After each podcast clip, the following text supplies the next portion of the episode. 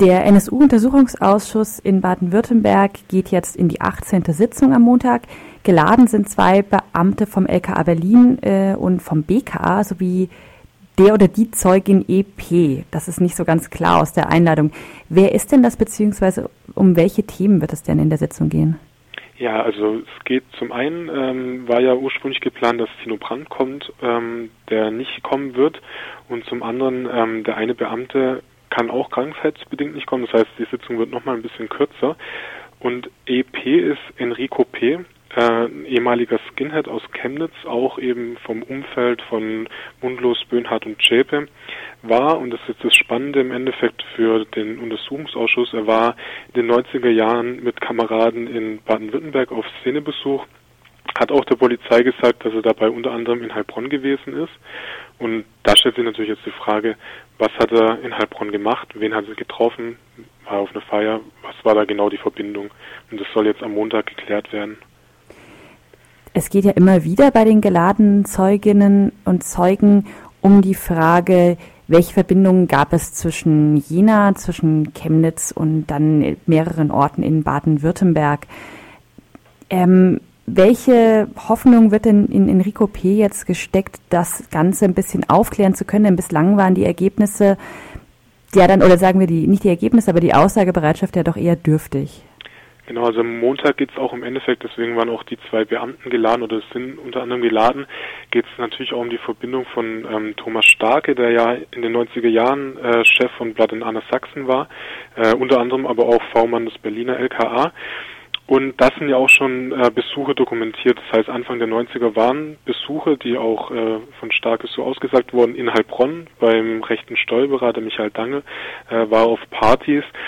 Da gab es schon mehrere Befragungen und ähm, das allgemein die Frage jetzt im Untersuchungsausschuss ist, ähm, was ist da jetzt konkret vorgefallen? Es wird immer so dargestellt, ähm, dass eben das alles nur Feiern waren, es waren sozusagen Freundschaftsbesuche und man hat sich halt getroffen. Ähm, aber unklar ist jetzt, was steckt wirklich dahinter? Ist es tatsächlich nur das, was ausgesagt wird, oder ist es mehr? Und deswegen jetzt, wenn wir gucken, Enrico P., ich würde jetzt sagen, es wäre überraschend, wenn es auf einmal was komplett Neues bei rauskommen würde, aber da ist eben auch wieder ein, ein kleines Mosaikteilchen auf dem Weg hin, äh, ein bisschen die Verbindungen ähm, sich genau anzuschauen. Generell ist es ja das Ziel des baden-württembergischen Untersuchungsausschusses, dieses Umfeld des NSU hier in Baden-Württemberg aufzuklären und mögliche UnterstützerInnen zu finden, die eventuell ähm, beim Mord an Michel Kiesewetter geholfen haben könnten. Genau das gleiche, die, genau die gleiche Frage stellt sich auch bei anderen Untersuchungsausschüssen. Ähm, wie wurden die Opfer ausgesucht, wie wurden sie ausgespäht und so weiter. Wie weit ist denn der Untersuchungsausschuss da in Baden-Württemberg bislang gekommen, wenn es beispielsweise um diese Netzwerke geht? Also zum einen gibt es ja ähm, die Verbindungen, die auch sehr gut dokumentiert sind, ähm, aber auch schon dokumentiert waren. Das heißt, hier kann man eigentlich festhalten, der Untersuchungsausschuss hat jetzt in ähm, Bezug auf die Netzwerke vom NSU nach Baden-Württemberg wenig Neues zutage gebracht. Klar, es ist spannend. Die ähm, gerade jetzt im zweiten Untersuchungsausschuss sind viele Nazis äh, geladen. Das heißt, es ist spannend aus der Sicht, dass man diese Person tatsächlich dann vom Untersuchungsausschuss hat. Ähm, die Fragen an sie gestellt werden, mal gut, mal schlecht, wie auch immer.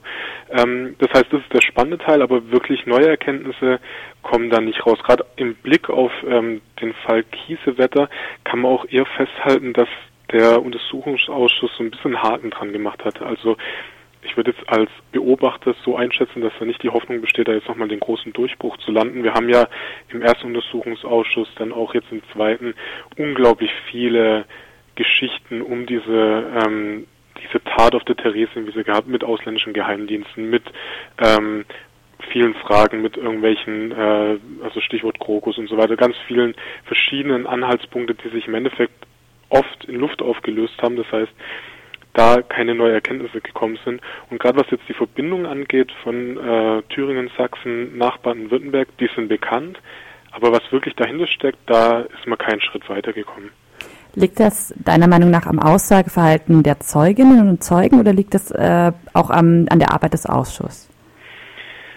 Ich würde sagen an beiden. Also zum einen ähm, haben wir jetzt auch schon im letzten Untersuchungsausschuss kritisiert gehabt und auch ähm, festgestellt, dass eben die Abgeordneten, es ist ein, also muss man erstmal festhalten, es ist ein riesen, ein komplexes Thema, NSU ist ein unglaublich komplexes Thema, aber die ähm, die Abgeordneten, die in den Ausschüssen drin sind, sind unserer Meinung nach schlecht vorbereitet. Das heißt, sie haben die Akten, sie könnten viel nachschauen und so weiter. Und im Ausschuss selbst werden dann offensichtlich, also werden Verständnisfragen gestellt, da werden Sachen, wird einfach offensichtlich, dass die Aktenkenntnisse gegen Null tendiert, obwohl Mitarbeiter da sind, obwohl unglaubliche Ressourcen dafür zur Verfügung stehen würden.